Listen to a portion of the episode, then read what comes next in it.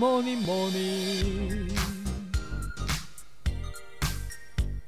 Good morning，大家早安呢！我是营养师杯盖，欢迎收听早安营养。今天要跟大家介绍的食物，可能大家每天都会吃到哦，就是面包。蛮多人都是早上赶着上班上课，所以就随手拿个面包来当做早餐，这样会比较方便。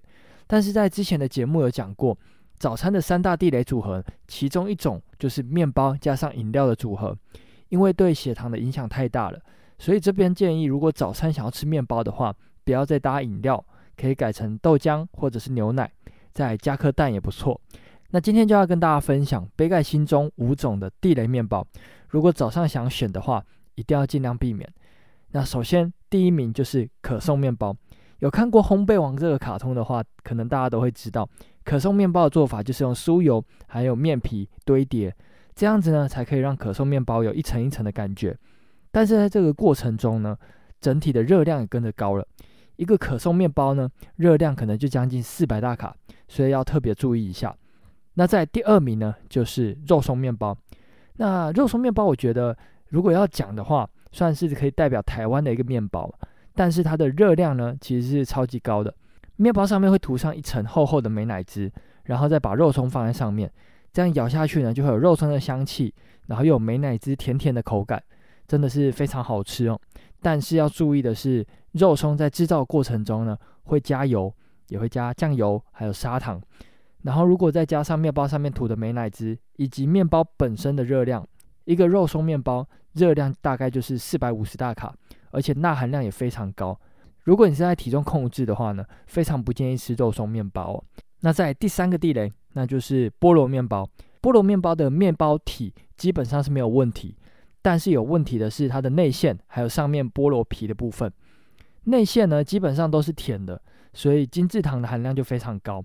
那在菠萝皮的部分呢，就是用奶油加上砂糖打发嘛，所以在制作的过程中呢，就会非常的油，而且糖的含量又非常高。那基本上呢，吃这个菠萝面包可以说是在吃糖跟吃油，不是在吃面包了，所以要特别小心。那在第四个地雷呢，就是甜甜圈。大家应该都知道，甜甜圈就是用油炸的面包体，然后撒上糖粉或者是裹上巧克力来当做外层嘛。那其实无形之中呢，也会吃下非常多的糖跟油，建议大家一定要避免。那在最后一个地雷面包就是红豆面包，红豆来当做馅料的面包，大家都要特别小心。